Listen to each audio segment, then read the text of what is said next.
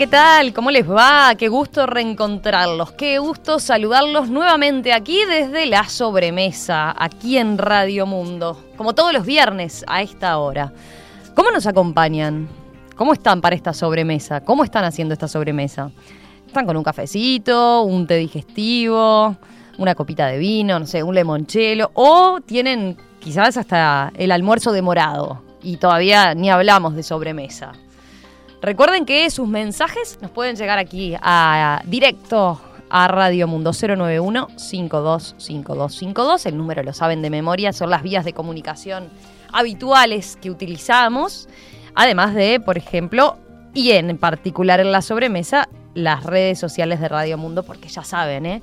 Ya saben que ahí tienen todos los secretos de los cocineros que nos visitan. Ahí están las sorpresas, ahí están las recetas, esos secretos guardados que, que ellos deciden compartir con nosotros. Bueno, bienvenidos, ¿eh? bienvenidos entonces a esta sobremesa. Las redes sociales son prepandemia claramente, pero no sé si les pasa, yo tengo la sensación que por distintos motivos la pandemia que tantas aristas tiene, potenció una posibilidad que estaba ahí. ¿Son de pedir comida a domicilio? Eso es bien antiguo. Aquí, digamos, no hay novedad. Comercios establecidos que envían a domicilio. Luego vino el furor de la época de los delivery, ¿no? Empresas que solo se ocupan de distribuir lo que bares y restaurantes hacen.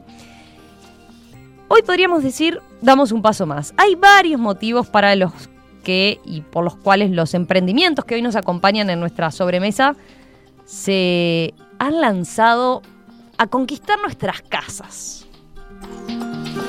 Quizás una oportunidad laboral, un sueño pendiente. A ver, miren la diversidad de perfiles. Alguien que estudió ingeniería e hizo un máster en gestión un matemático que ama la radio y la comida japonesa, y una nutricionista que fue azafata y junto con una amiga odontóloga arriesgaron un proyecto en plena pandemia.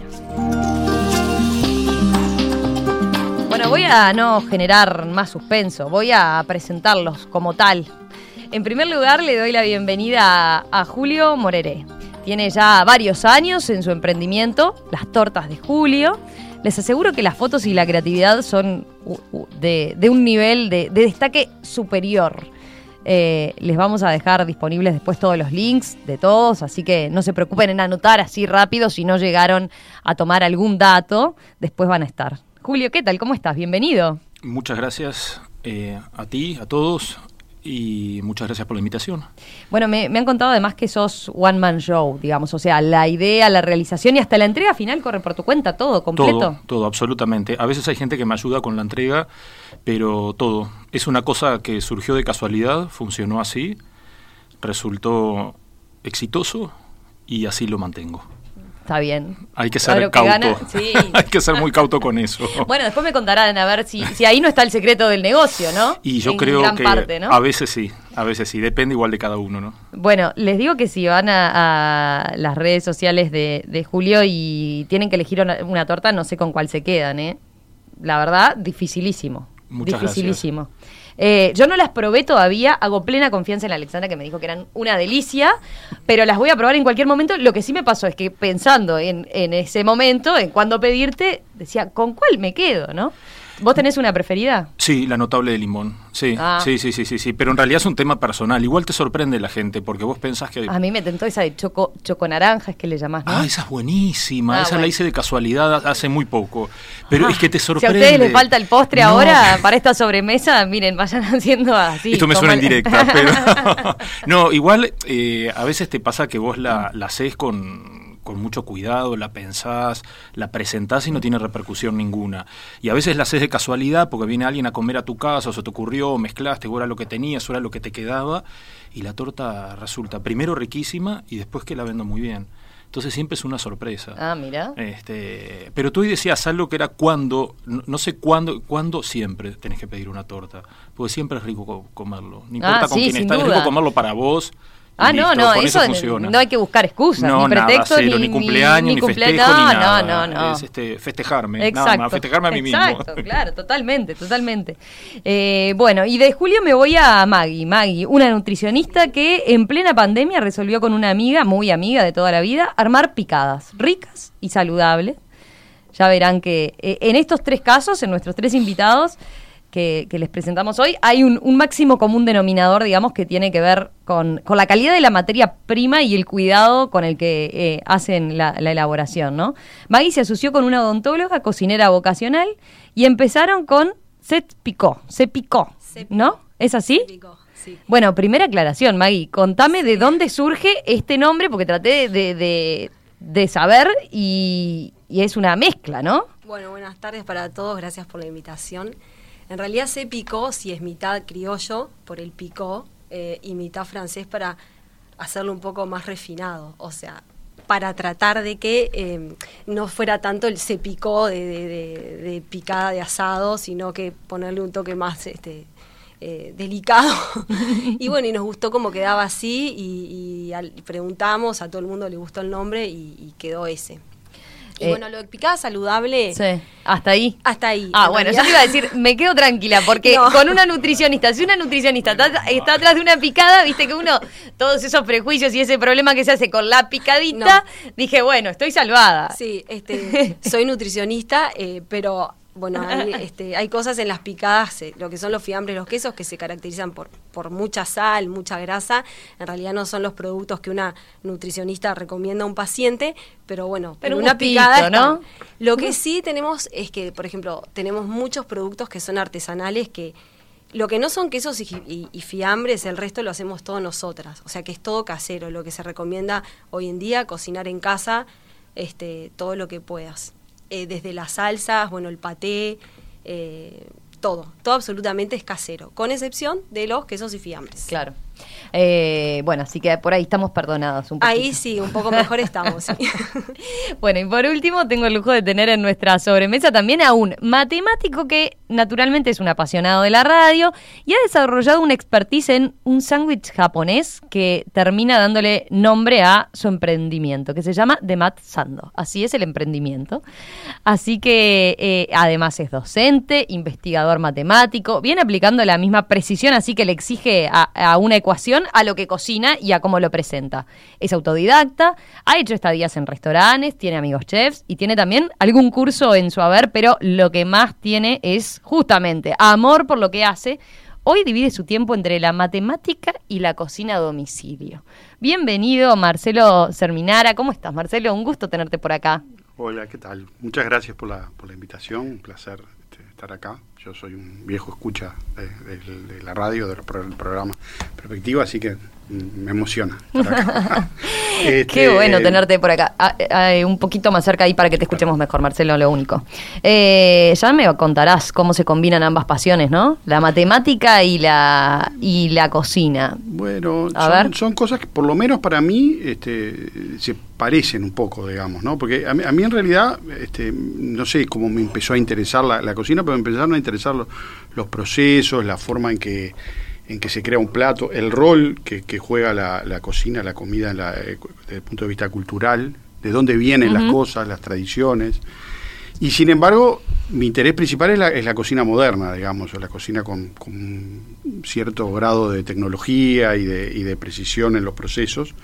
Este, pero me interesan mucho las tradiciones, quiero saber de dónde vienen las cosas, digamos. Este, por eso se me ocurrió ahora cuando me pidieron este, alguna receta mostrarles un poco un ejemplo de ambas cosas, digamos, de un, de un plato muy tradicional que sin embargo en Uruguay se, se desvirtuó un poco o se... O, a ver, contanos, contales cuál es tu receta, la que vas a compartir y que vamos a tener ahora. La gallega es un plato tradicional gallego, es la torta de atún, la torta de pescado que comemos Se puede hacer con, alguna variedad, ¿no? Seguro, pero resulta que un día me puse a pensar en eso y me, y me di cuenta que, que, que la empanada era, era una cosa muy tradicional en Galicia, las empanadas existen de cualquier cosa en Galicia, depende, hay de mar, hay de montaña, hay de mezclas. Y la empanada viene de pan, porque la masa original era una masa con leudada, con, con por eso se llama este, empanada, y además tenía un sentido como comunitario también, porque en muchos pueblos las masas se preparaban y se cocinaban en hornos que estaban en, la, en, el, medio del pueblo, digamos, ¿no? tradicionalmente. Y, si uno va a Santiago, en la, en la catedral, en la, en la, en la fachada, hay una, una estatua del, santo con un pan y una, un pescado adentro, digamos. Ese es el origen de la empanada. Pero bueno, e, esas tradiciones en Uruguay se, se desvirtúan un poco, la gente las hace como quiere, incluso los emigrantes que llegaron recién, ¿no? Porque este, se pierden un poco esas cosas. Y por otro lado, quería, quería mostrarles una, una receta que se puede hacer, que porque a veces necesitas aparataje un poco complicado, este, de, de un pescado que se cocina con una temperatura muy precisa, eh, con una técnica muy precisa, que, que, se conoce con el nombre de susvid, de cocina al vacío. Y este bueno no sé después se las contaré ah, pero que, son muestras de, dos de dos este, maneras bien distintas de, hacer las cosas. Y a todo esto este amor o este gusto por la cocina japonesa que, que fue lo que te llevó a tu emprendimiento. Tu emprendimiento tiene una pata. A ver si si sacaron el, el nombre de Math Sando de math por el lado de la matemática, ¿no? En inglés, claramente, y sando porque sando es sándwich en japonés. Sando es sándwich en japonés, sí. Y la idea del nombre fue de un amigo este, cocinero que me dijo, tenés que poner algo con la matemática, que es este Martín Lavecchia, que es un, gran cocinero, y este y a él se le ocurrió esa idea de que incorporara lo de la matemática. Y dije, no, vas a hablar de la matemática. Pero en realidad a mí me gusta la, cocina eh, japonesa, pero, pero, pero fue una casualidad. ¿eh? yo no soy un experto en, la cocina japonesa. Me gustó mucho la idea del concepto del, del sándwich y el saber que, que, en Japón eran tan fanáticos, como el chivito, digamos, de los sí, japoneses. Sí, sí, ese que encontrás en todos lados. En todos lados. Y bueno, yo aprendí cómo era, logré probarlo y hice mi versión. Claro, eh, eso, nos vas a contar después cómo lo adaptaste, cómo lo orientalizaste con tu técnica de pan, con tu salsa, ¿no? Específicamente. Pero... Hay quien la traducía, eh, puede decirse que es como una milanesa japonesa. Sí, sí, totalmente. Totalmente, pero una cocción muy particular también, ¿no? Bueno, la original es una milanesa. La que yo hago es una cocción particular porque ah, uso justamente esa técnica que, contaba recién de, de sus digamos, para, para darle como una doble cocción y que quede... Tiene una doble cocción. Y queda súper tierna, digamos, uno eh, sorprende la textura, ¿no? Porque es un pedazo de carne como muy grueso, uno dice esto no se va a poder comer y claro, se deshace en la boca, digamos. Mm, bueno, nos están abriendo el apetito. Qué rico. Julio, en tu caso, ¿cómo comenzaste? ¿Es cierto que la primera vez que hiciste una torta ¿La pifiaste mal? Un fracaso. Eh, sí, en, realidad eh, yo me crié en una familia donde mi madre era ama de casa entonces la pastelería estaba presente todos los días, eh, todos los días merendábamos de, medialunas, roscas, tortas, en particular los sábados era la torta más celebrada porque era la que todos teníamos derecho a votar y elegirla, el resto de la semana era mi madre la que resolvía. Entonces llega un día al cumpleaños de mi madre, yo tendría 10 u 11 años, y resolví para homenajearla hacerle la torta de cumpleaños ahí ya se vislumbraba algo obsesivo, porque en realidad hago la torta y con la ansiedad de un niño lo que hacía era abrir el horno permanentemente para ver cómo iba. Cuando consideré que estaba pronta, la saqué y estaba toda pasmada, estaba chiclada. No me gustó, la tiré.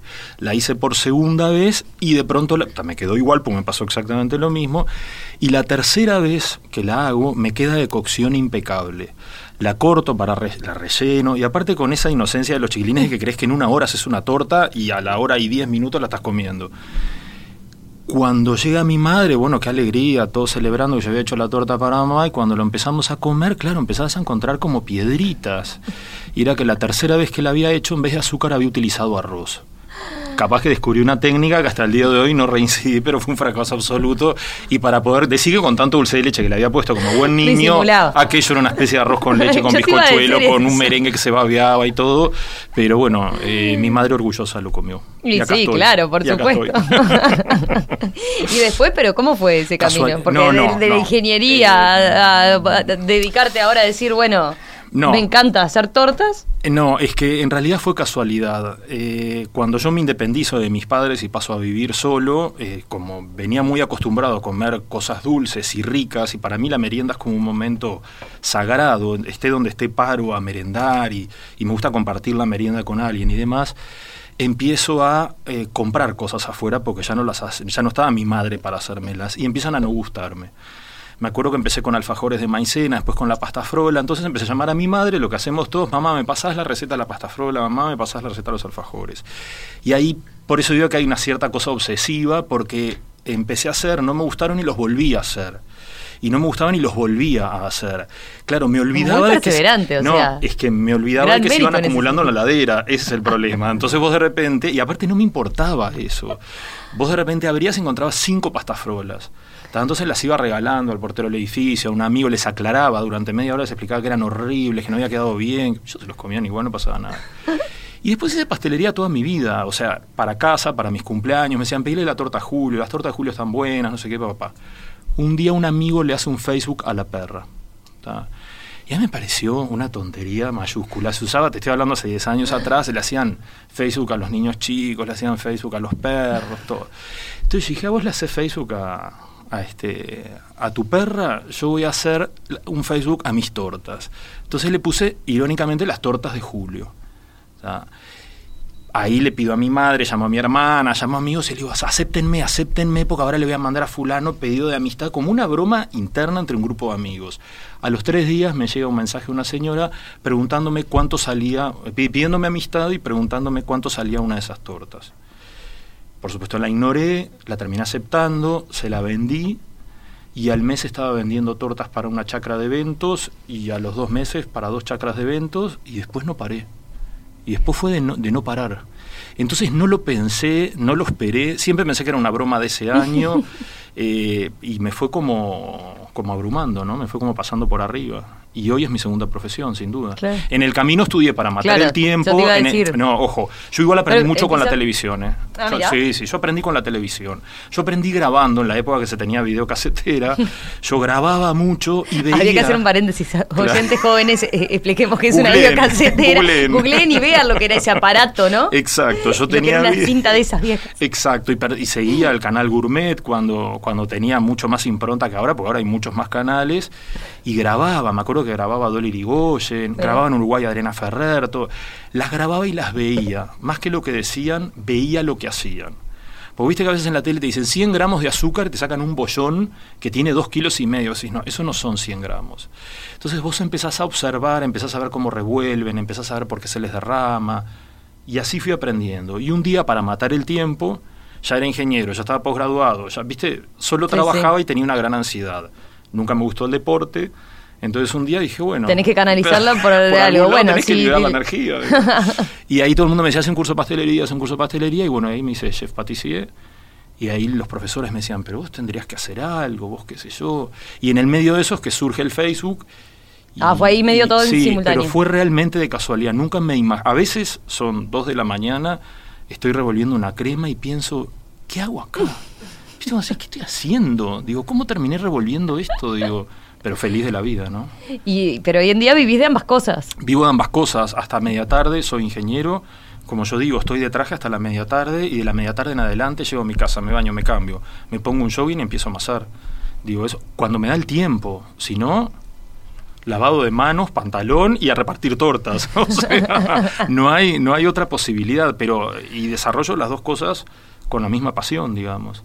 Este, pero bueno, es, lo que la vida te depara un día, ¿no? Sí, claro. Este. Maggie, y en tu caso, ¿cómo, cómo es un emprendimiento que además eh, lo decidiste en, plena pandemia? Surge ahí, o sea, estaban las ganas siempre de hacer algo con, tu amiga, pero nunca se habían como animado o no habían encontrado, ¿qué? exacto, no habíamos encontrado porque hace bastante tiempo con mi amiga, que además es una hermana, desde que somos muy chiquitas, que le mando un beso porque seguro nos está escuchando.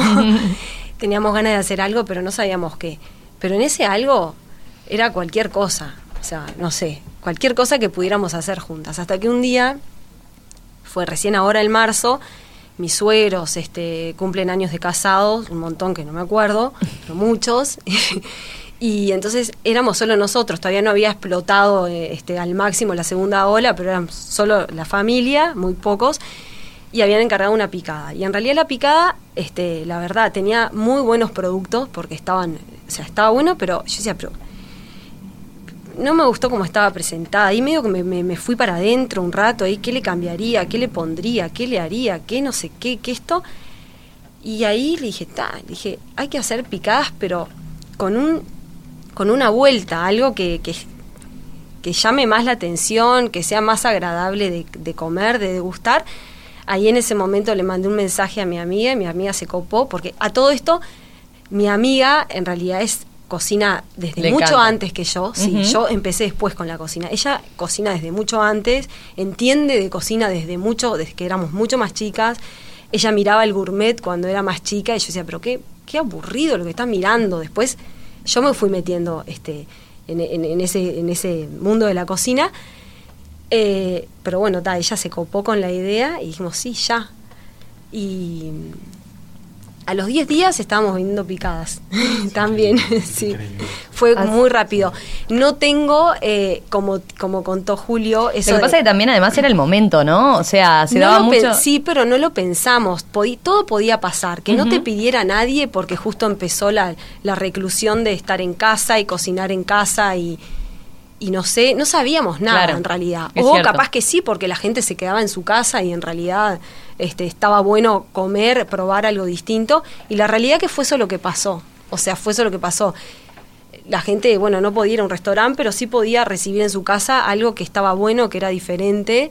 Este, y bueno, eh, y, fue eso lo que pasó. Ahora vamos a ver qué pasa, porque estamos recién empezando. Ahora que, empezamos a salir de vuelta, vamos a ver qué pasa, si la gente va a ir a un restaurante o no van a seguir pidiendo picadas. Por ahora venimos bien. este Así que, pero después, respecto de lo que, como dijo este Julio, de, la infancia y todo eso, eh, mi madre también me debe estar escuchando, pero tengo que decir, mi madre no cocinaba nada, absolutamente, se ponía a hacer una torta, empezaba a las dos, terminaba a las seis, decía todo el tiempo que odiaba la cocina, que no era para ella, y eso a mí me lo transmitió.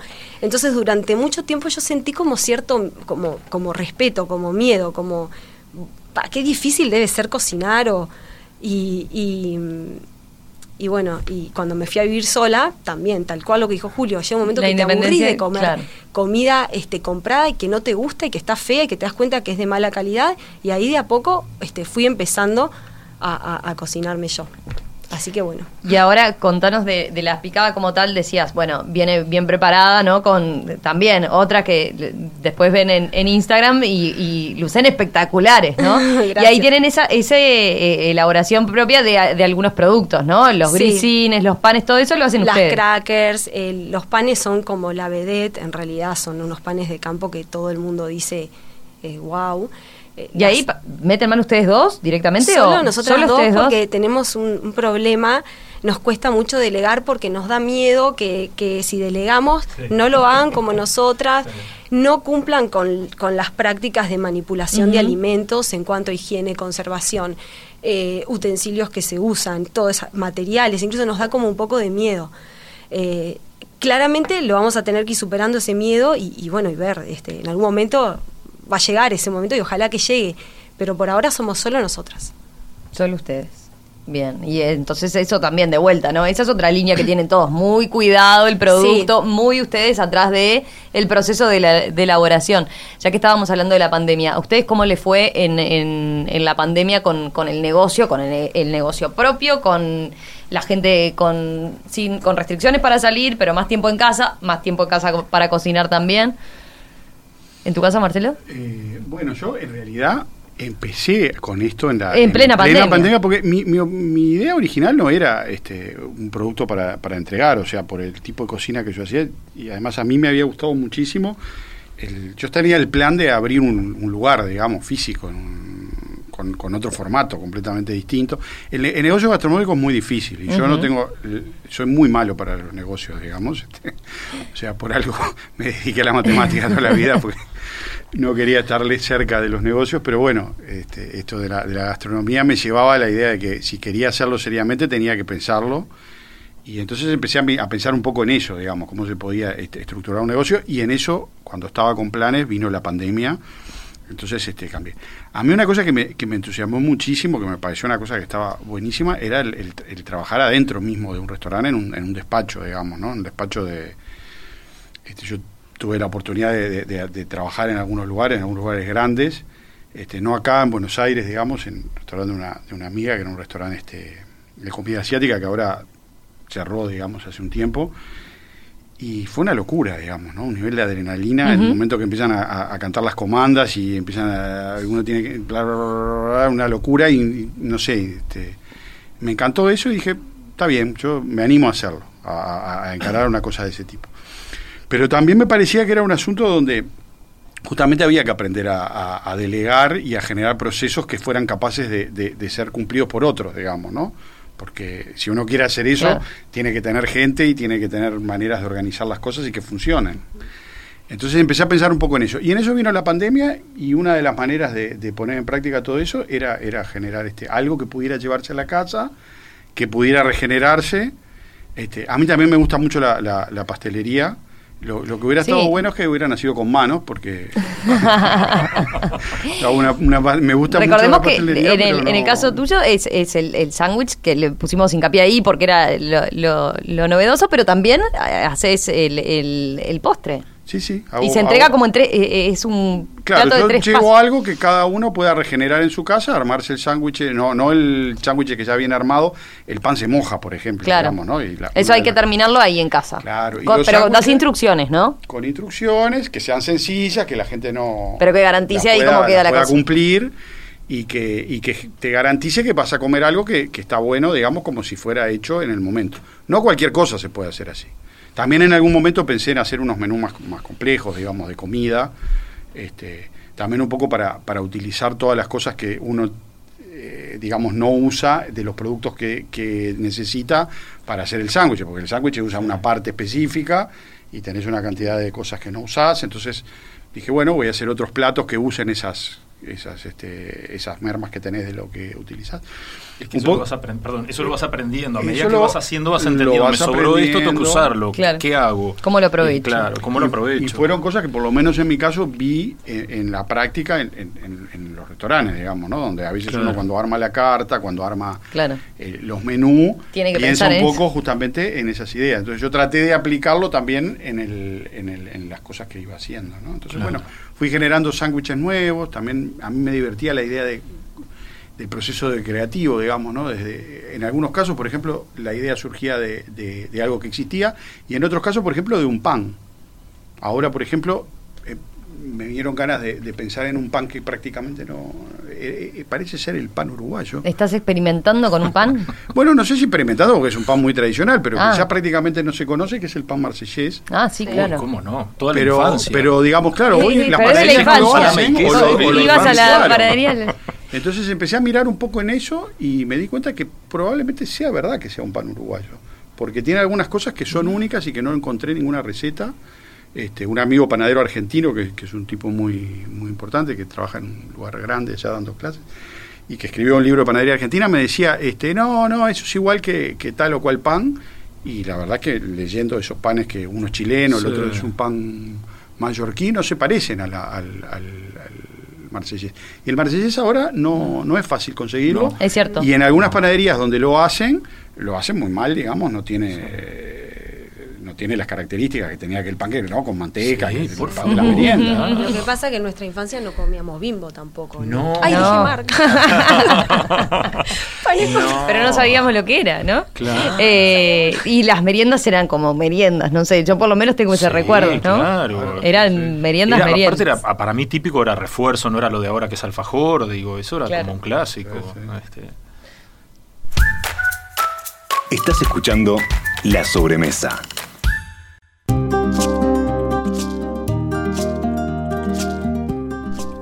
En esta sobremesa estamos conversando con personas que llevan adelante emprendimientos que hoy decíamos más temprano se han lanzado a conquistar nuestras casas. ¿Y qué tienen como máximo común denominador? Ya que tenemos matemático, vamos a ponernos a tono. Bueno, que aplican la calidad de la materia prima y el cuidado extremo en la elaboración, están muy pendientes de todo ese proceso. Estamos con Maggie Marzano, Julio Moreré y Marcelo Serminara. Vieron, hablando de pan, vieron que estamos a tono, ¿no? El, cuadro de arte Wii en perspectiva de esta semana, que es de, de, eh, de Miguel Herrera Zorrilla, justamente tiene el pan ahí como protagonista tiene a las rodajas de pan que se nos vienen en cualquier momento, podríamos casi que agarrarlas porque tiene esa ventaja de tener volumen con la madera y jugar con esas texturas. Eh, pero hablando del Marsellés, mira, hay quien me pregunta desde la audiencia, a ver si saben. Malena dice, muy interesante la charla, dice, ¿puede ser que el pan marsellés surgió en Florida? Tengo idea de haberlo escuchado. A ver, Marcelo, vos que indagaste y que te gusta indagar en el, ¿hasta dónde llegaste? Hice un rastreo sobre la historia, les, estaba contando ahora fuera de, cuando estábamos fuera del aire, que este, el año pasado el, Centro de Panaderos Industriales sacaron un libro que promete la historia de los panes, etcétera, y la realidad es que no tiene la historia el libro. El libro tiene las recetas y tiene muchos datos técnicos, pero no la historia.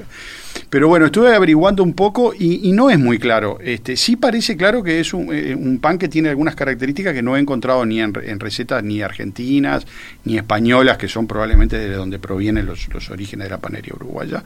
Este, pero eh, eh, leí algún dato sobre que el origen era este, paisandú no Florida. Mira. Paysandú tuvo un, este, ahora este, no recuerdo exactamente el nombre, un gran panadero y pastelero, este, que creo que, muy, muy importante, que trabajó sobre todo en la década del 70 y 80.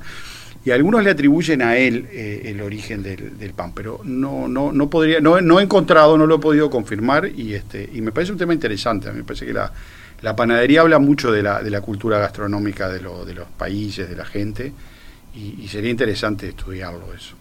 Eh, lo dejamos ahí apuntado para indagar más entonces y contestarle, contestarle a este oyente porque me parece bien, bien interesante, está, está buenísimo eso de indagar en la historia de, de, lo que comemos, ¿no? Les iba a preguntar, porque decíamos, tienen varios aspectos en común, varios máximos común denominador, eh, que uno tiene que ver con la calidad de las materias primas, pero otro es eh, que utilizan eso, la herramienta de las redes sociales para justamente para promocionar su, su, su producto, ¿no? Que en, algunos casos fue lo que les permitió lanzarse como tal, ¿no? Y es la principal, es la principal y única vidriera que tienen. en mi caso, en el caso de las tortas de Julio, la única. La única. La única. Como conté hoy, surgió de casualidad, pero fue inmediato. Fue Facebook. A mí lo que me vendió, te diré que hasta hace un año y medio, el, el 90% de las cosas que vendo fue el Facebook no el Instagram. ¿Y ahora? A pesar de que tengo, en el tiempo de la pandemia fue que el Instagram se me empezó a tornar como, como importante, porque me pasaba con mucha gente que si bien me consultaba por Instagram, a la hora de comprar, que a mí me generaba gran curiosidad, pues yo en realidad... Eh, no investigo al respecto, no les no nada, me explico, o sea, surge, me piden, entrego y me voy.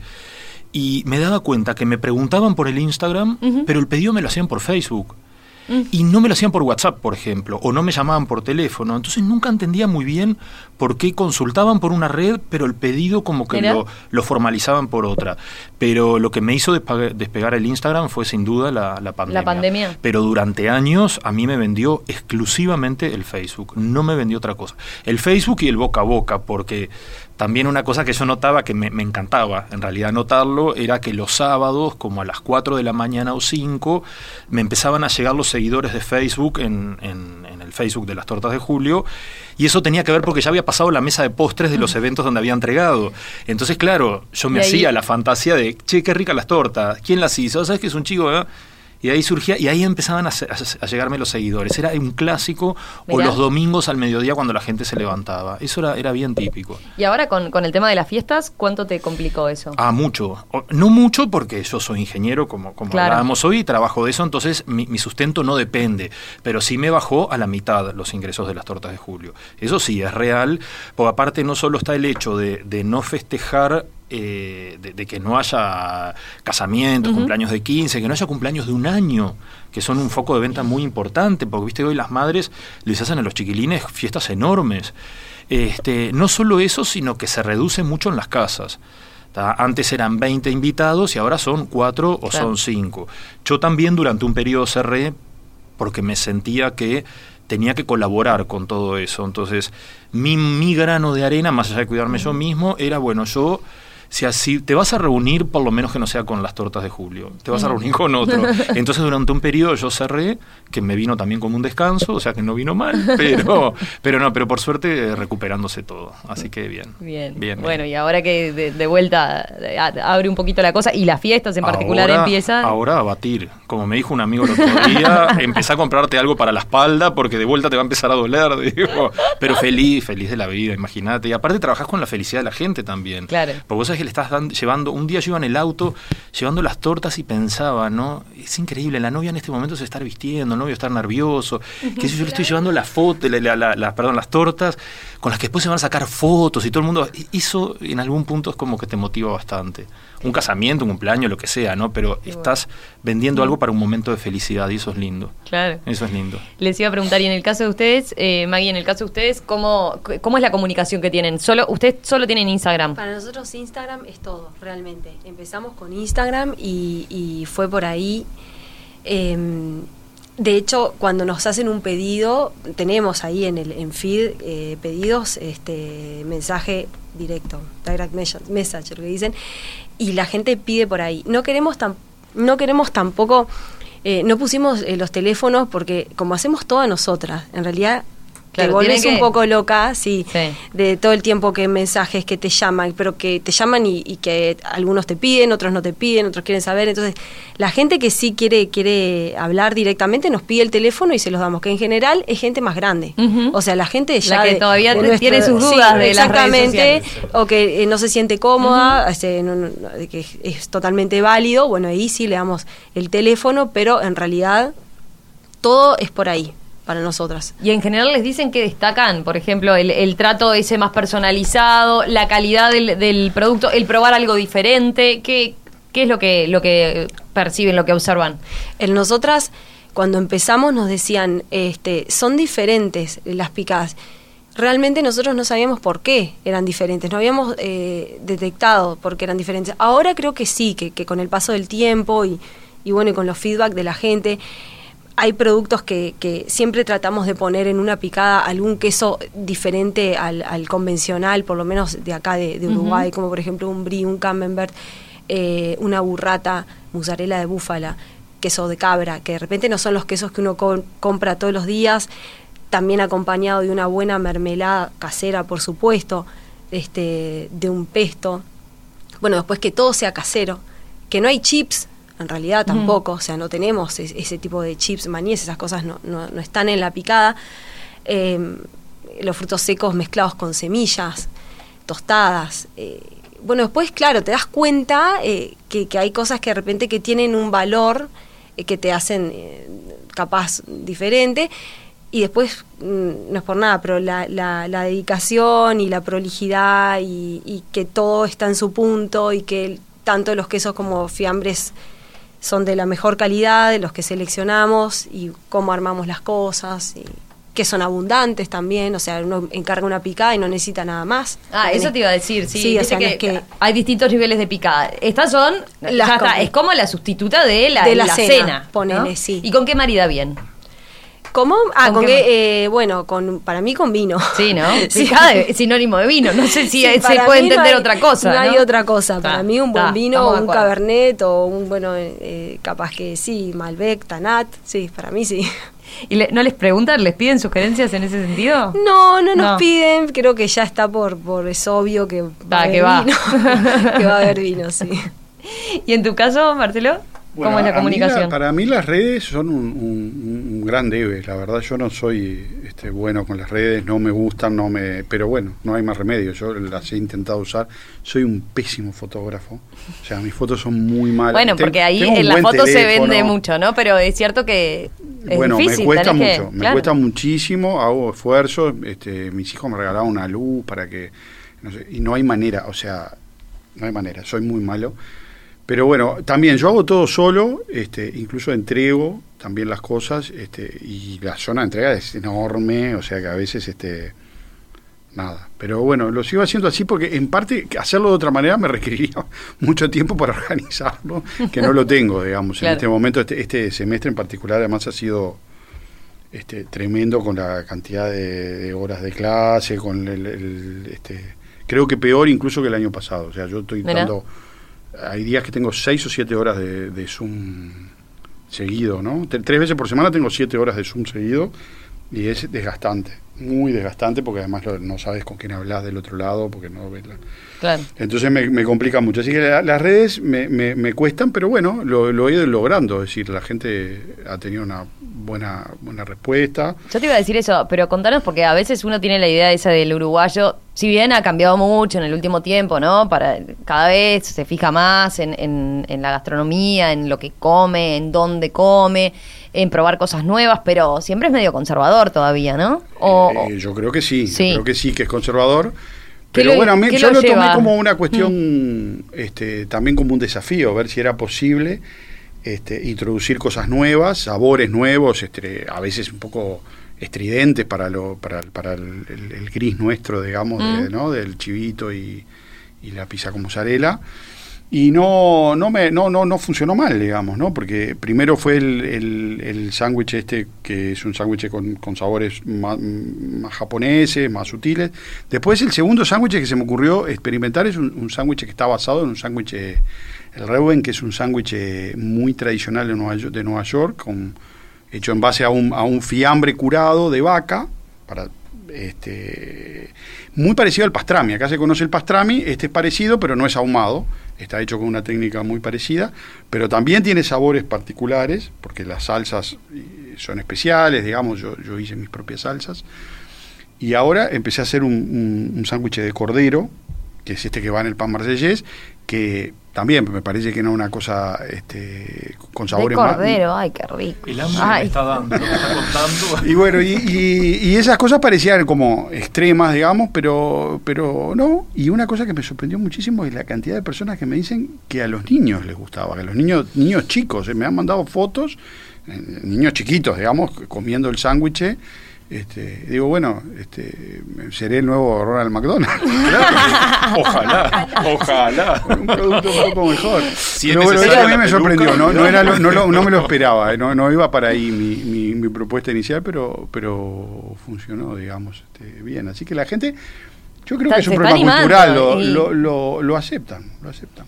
Y está, está bueno el, el, que cada vez seamos más atrevidos experimentando sabores y gustos, ¿no? Y yo creo que es un desafío este, en el cual siempre estás como en un borde, ¿no? Porque si uno pone un emprendimiento gastronómico y no, sé qué dice, bueno, voy a hacer algo desafiante, pero después dice, voy a hacer algo que funcione. Claro, por supuesto. Y esa tensión hay que saber sobrellevarla, ¿no? Pero es que hay que comprarlo. Porque a veces me pasa que cuando me consultan por alguna torta y me dicen lo que pasa, supone, siempre ves que la verdad por lo menos es lo que me ha pasado a mí siempre, es que el dulce de leche, el chocolate va más por el lado del marido, porque siempre te lo van como contando, y las mujeres van por el lado más frutal, ¿no?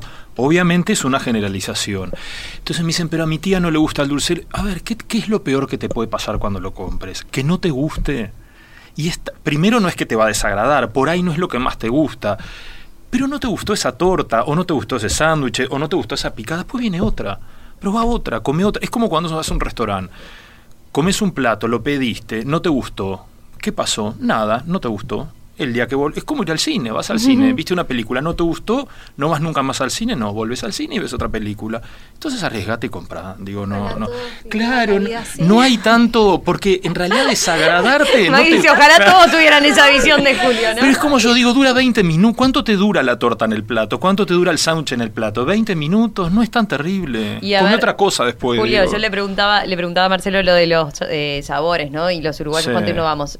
¿Cuántos te piden con dulce de leche. ¿No, no tenemos un ah, exceso de dulce de leche en los postres uruguayos? ¿no? Mira, yo soy orgulloso defensor del dulce de leche. a mí me encanta. Si bien no son las tortas que más vendo, eh, ah, ojo, no, no, Pero pero sí te, no es que tengamos un exceso. El uruguayo lo que tiene es la lengua quemada del dulce de leche. Entonces, claro, yo yo tengo la fantasía de desarrollar una teoría muy personal, es que el dulce de leche te quema la lengua de por vida. El primer día que lo comiste te quemó. Entonces después te vas a París y qué sé yo, recorres y ves aquellas tortas de frambuesa impecable que te dice que tiene pistachos y qué sé yo, y lo comes y por supuesto que reconoces una materia prima eximia, eh, eh, eh, una textura que es increíble y que para ti es imposible de lograr. Ahora el sabor te queda como perdido que igual lo reconoces muy rico, pero claro, frente al dulce de leche, que es tan potente y que es tan nuestro, y que pan con dulce de leche comió todo el mundo, y que alfajores con dulce de leche comió todo el mundo. Entonces, bueno, pero está bien, pero tenemos que estar orgullosos de eso. Porque también a ellos les pasa eso, comen mucha mermelada de frambuesa y después le dan dulce de leche y se descomponen. Porque cuando te dicen dulce de leche no existe en otro lugar, existe en todos lados. lo que pasa es que no les gusta. La mermelada de frambuesa está en todos los supermercados, no la llevan tanto porque, y pues agarras el pote de dulce de leche. Porque de chico, ¿qué pedías? Mamá dulce de leche. pero, pero está muy repartido. Yo no es lo que más vendo. Tengo un par de tortas con mucho dulce de leche, porque el dulce de leche va acompañado de mucho. sí, sí, no, no existe. Eso sin la menor Algo ahí nada. Y si te empalaga, come menos, porque es más rico que te empalague, digo. Pero, pero hay como un mix ahí en la venta. Hay como un ah, mix. Los frutos rojos se venden mucho acá. ¿eh? Los frutos rojos, sí, sí. Todo lo que es con frutos rojos tiene, para mí por lo menos tiene mucho mucho éxito. Sí, sí, sí, sí, es muy pedido. Maggie, ¿a vos en las picadas algo en particular que te pidan? Eh, mm, bueno, la que tiene, tiene, hay una que tiene salmón, esa la piden mucho, pero yo creo que es como, como un fetiche que hay con el salmón. En realidad, sí, creemos que sí, que es como que, ay, la gente hoy en día acá en Uruguay, este, le decís salmón y es como, para mí es como un fetiche. Tenemos una de pastrami, que lo curamos y lo cocinamos nosotras, y para mí esa es de las mejores. O sea, no hay con qué... Este, sin embargo, la de salmón es Sin embargo, sí, es como, eh, sí, de las más pedidas. Y después hay una clásica que tiene un montón de quesos y un montón de fiambres, que a mí en lo particular es la que menos me gusta, pero la realidad a los uruguayos este, les gusta. Ese montón de fiambres de todo tipo, este, este, no, a mí no, no, no, la tenemos que tener, pero, y la piden mucho. Es como eh, es muy común que la pidan. Y después la otra que, que, también nos encanta es una que tiene solo quesos, que es como una cata de quesos. Ajá. Este, y ahí también. Este, Pero ahí lo veo, ya es toda una innovación para el uruguayo, pedir solo una picada de quesos. Sí. De una cata de quesos. Sí, con mermelada, queso, ah, también pan casero, frutos secos, higos secos también, o sea, todo lo. esa, esa combinación. Queso de cabra, queso brie, este, boconcini, eh, queso semiduro, o sea, gouda. Es una mezcla, de, es una cata de quesos. Eh, sí, eso fue innovador, eh, pensando en, A mí me das, eh, como te digo, una, eh, pensando en... fue muy subjetivo, a mí me das una tabla con mucho fiambre y no me gusta, en realidad. No es que me auto boicoteé, pero, No, no, pero preferís... Pero prefiero, claro, sí, sí. Escucha todas las sobremesas en radiomundo.uy. Estás escuchando La Sobremesa.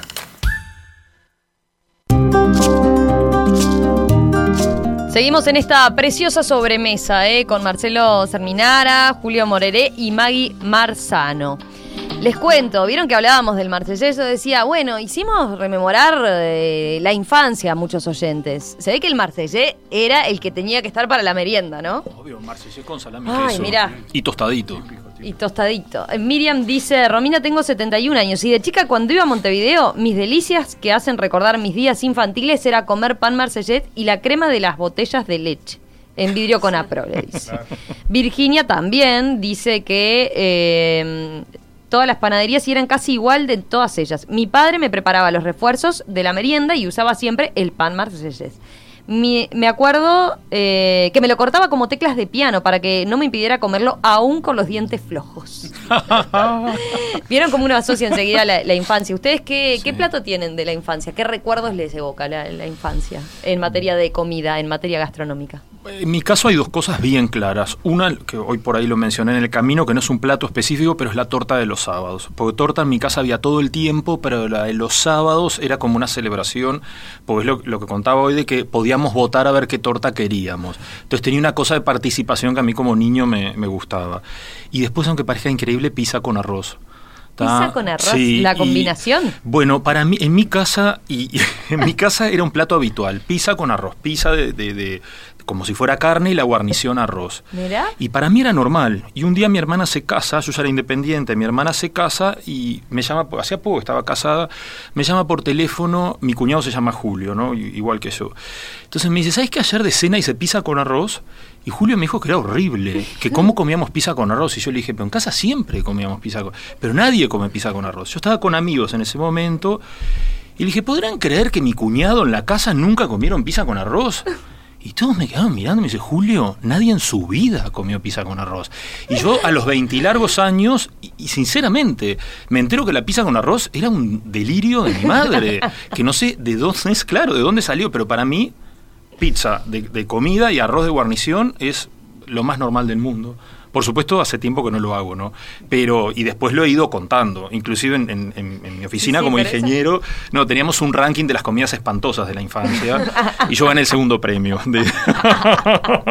Porque primero se, lo, llevó uno que se llamaba Cazuelita de Verano, que era la mamá guardaba todas las sobras de la semana, hacía un caldo, lo ponía y le llamaba Cazuelita de Verano. Y en el horror ganó por la creatividad de un nombre. Mi madre la pizza con arroz, era pizza con arroz.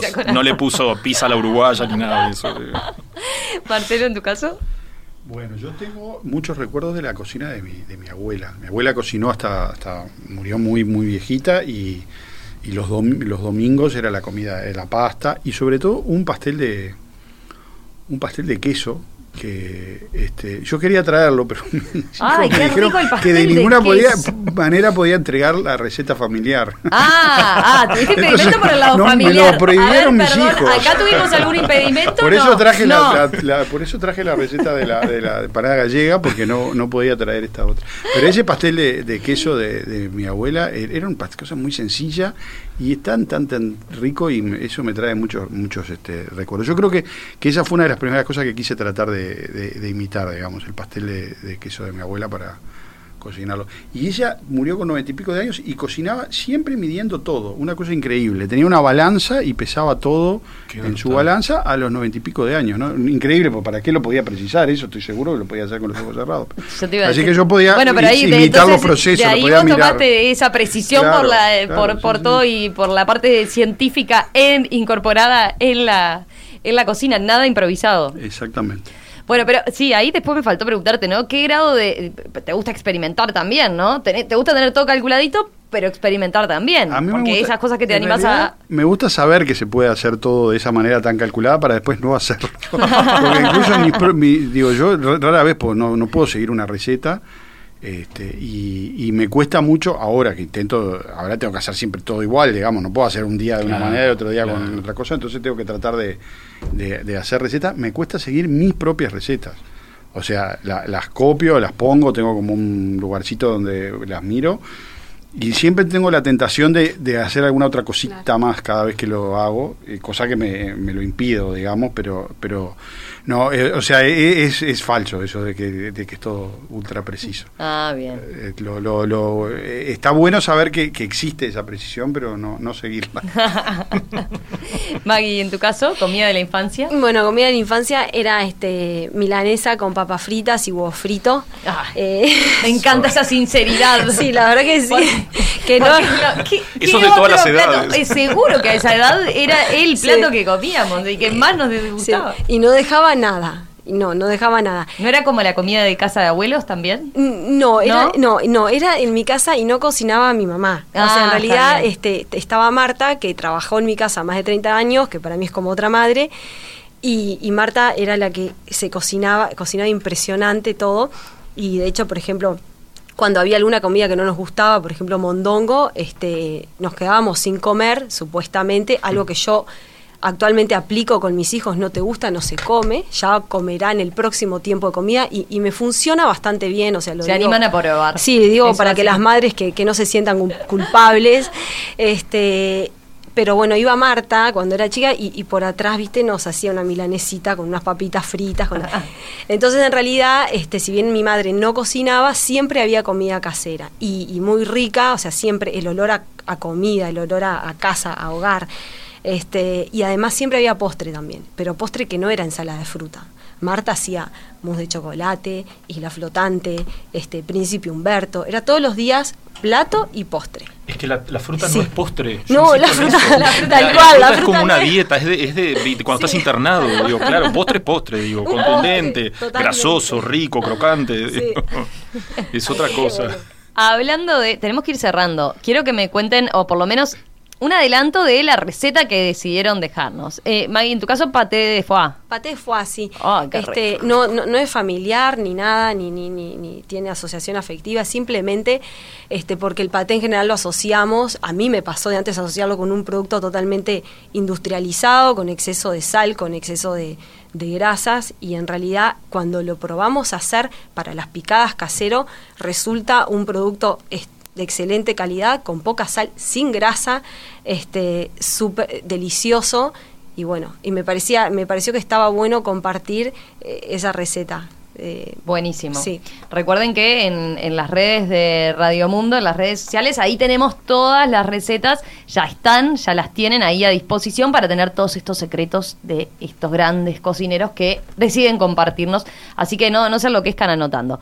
Eh, Marcelo, ya nos dijiste que eh, iba por la torta, la torta de atún, la empanada gallega. La empanada gallega. dejé dos, la empanada gallega y un, un salmón a la Keller, se llama. Thomas Keller es un cocinero este, norteamericano moderno, que tiene dos restaurantes, uno en el, en el Nueva York y otro en, California, y que es uno de los, por lo menos en Estados Unidos, de los padres de la, de la gastronomía moderna, digamos. Y tiene un salmón que es muy famoso, pero que tiene la posibilidad de que se puede hacer sin necesidad de instrumentos raros, digamos, solamente con una bolsa Ziploc de esas que tiene cierre deslizante. Mira. Con eso se puede hacer ese salmón y el que lo intente hacer va a encontrar una, textura única. Se puede hacer con otros pescados, el que no quiere usar salmón puede usar otros, pero tiene que ser un pescado con cierto tenor graso, digamos, este, y, es una receta muy rica, fresca y relativamente sencilla. Así que ahí pueden ver una, un ejemplo de cómo es una, una técnica moderna, digamos, de la cocina al vacío, así se llama. Mm, buenísimo. ¿Y Julio? Una base para. Sí, una base para tarta. para tarta dulce. Eh, sobre todo pensando en, en, entender que a veces las tortas no hay que aprender a hacer todas las tortas o esta torta en particular. Hay que aprender a hacer las cosas que contiene una torta. Hay que aprender a hacer el bizcochuelo, hay que aprender a hacer la base de tarta, hay que aprender a hacer un relleno. Después tú lo vas metiendo es, como un jueguito, ¿no? Como, como lo, de las piezas. Con esa base después podés experimentar y, con esa Base, ponele dulce de leche, ponele chocolate, ponele crema pastelera, haces lo que quieras, pero si la haces y sobre todo si respetas las cantidades, que en pastelería sí es imprescindible, y respetas el procedimiento, te va a quedar perfecta. Es imposible que te quede mal pero tenés que respetarlo. Y te vas a dar cuenta cuando, cuando en el plato no quede la cascarita del final. Viste que el, bordecito de las tartas por lo general quedan, porque a veces están medias abiscochadas. Acá se te la van a comer, te vas a dar cuenta en una reunión, que a mí me encanta ver eso, cuando se van terminando todo el relleno, terminan todo y le queda la punta, la agarran con la mano y la empiezan a comer. Decís, está, quedó bárbara. Ahí es que te das cuenta. Bueno, buenísimo. Así que ya saben, ¿eh? ahí tienen todas las recetas disponibles, todos estos piques que nos pasaron. Yo les agradezco ¿eh? a los tres, ha sido un placer tenerlos por acá. Tenerlos a Marcelo Serminara de, de Mazando, Julio Moreré de Las Tortas de Julio y Maggie Marzano de Cepico. Si quieren más detalles de cada uno de los emprendimientos, también van a estar ahí. Así que bueno, tendremos para probar. A ver, hay que hacer menú del fin de semana. Eh, ahora vienen con muchos pedidos por el Día del Padre, ¿no? Ah, ahí hacen la advertencia. Para el otro me agendan todo y empiezan a probar y después nos cuentan, ¿no? Después nos cuentan. ¿Quieren devolución? ¿Sí? ¿De los oyentes están dispuestos? Sí. Totalmente. Sí, sí, sí. Totalmente. Escucha todas las sobremesas en radiomundo.uy.